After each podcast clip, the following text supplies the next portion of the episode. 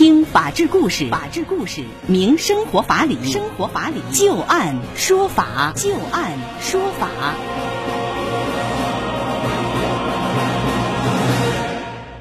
您现在正在关注收听的是石家庄广播电视台农村广播，在每天的傍晚六点到六点半为您带来的就案说法，我是志金。我们会在每天的节目当中就一些真实发生的案例来邀请我们的法律顾问，帮助大家分析其中所蕴含的法理和人情。在今天的节目当中，我们将会连线的法律顾问是张玉柱律师。张律师您好，主持人好。听众朋友好，非常高兴啊，今天能够连线到张玉柱律师来帮助大家答疑解惑。在今天的节目当中，我们首先要和大家来聊一聊买车位的话题啊。一个车位可以停两辆车吗？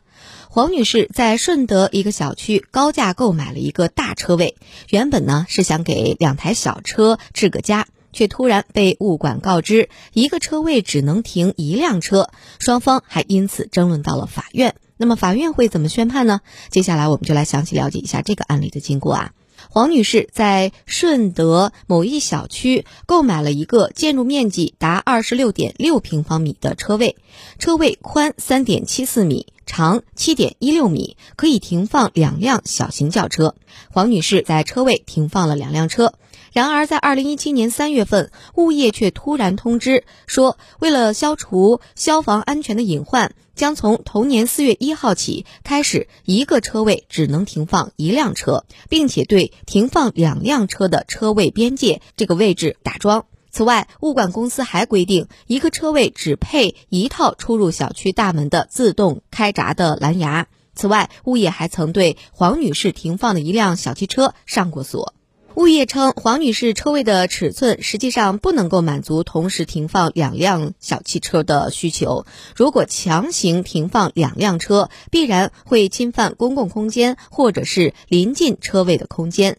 业委会也表示，黄女士多次遭到了隔壁车位的业主电话投诉。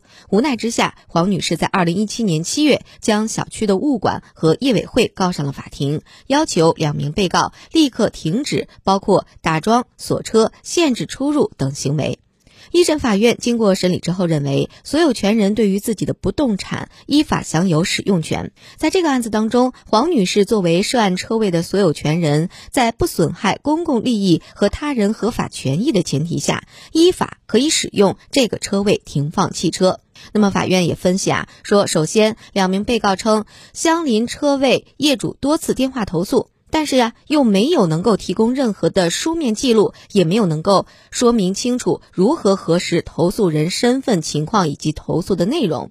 另外，黄女士现场示范在涉案的车位停放两辆汽车，基本上是可以停放到涉案车位内的。虽然有少许超出的部分，但是并不妨碍其他人的行人、车辆的正常通行，或者是存在着明显的安全隐患，也不至于影响相邻车位的使用。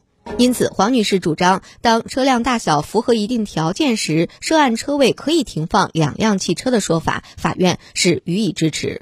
此外，法院还指出啊，说虽然小区的业委会召开业主委员会，对于较大车位能否停放两辆汽车问题做出了决定，但是呢，这个管理约定并没有经过其他业主的讨论和同意，也没有向其他业主公布，因此对业主并不具有约束力。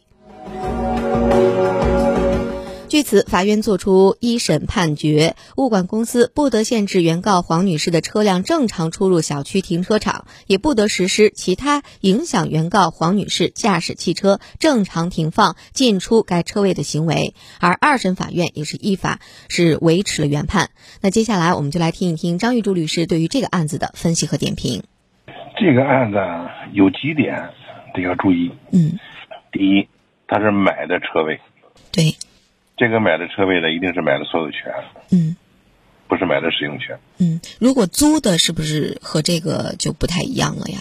租的时候，那你给人家事先要有约定，嗯，我让你怎么使用你就怎么使用，不能超出我这个约定，哦，对吧？嗯。那么你买的这个跟这个不一样。第二呢，就是说，这个物业呢，一定是前期物业开发商的物业，不是后来的这个。单品的物业，嗯，你看这个霸道作风啊，这个不像后边这个单品物业。开发商的物业呢，他就认为业主都是他儿子，他愿意怎么管他就怎么管，是吧？所以说呢，这个一听这种这种作风，就不是聘的这个物业。那么就这两点呢，我们再来分析。那第一呢，我买的这个车位，它叫车位，但是我这几平方米地方，所有权是谁？是我的，不是公共的。那么我停几个车，你能给我限制我的权利吗？不能，是不是？嗯，对呀，我车位，你说我不停，那我我车位这个汽车，我不停汽车，我停我家自行车行不行？如果是我自己买的车位，我觉得我想在那儿停什么都可以吧。对吧？嗯，我停我家小牌的这小拉车，没事我锻炼身体去，行不行？应该也是可以的。那我停我家倒骑驴行不行？我的东西，你凭什么限制我的权利呢？是，就好像我买了房子，你还得给我规定说只准住我们家人，亲戚朋友来了不能住，你这不成笑话了，是，是吧？嗯，其二呢，就是说物业开这个会，我觉得这是瞎扯的，一帮法盲们在那在那叽叽喳喳的，是不是？啊为什么这么来评价他？说你物业公司呢？说你业主委员会你干什么的？你管理公共的空间，是不是？啊管理公共的事务，是吧？当然，法院还说没有经过其他业主讨论，你就是百分之九十九点九业主都说了，只准停一个车，我停两个车，你们也管不着。嗯，你不能通过这种所谓的民主形式来限制我的权利的行使，这个是不允许的，是吧？所以说呢，就是说，你即使你开了会，说一个车一个上面只准停一个车，你凭什么只准停一个车呢？我家车小停两个车怎么了？我妨碍到谁了？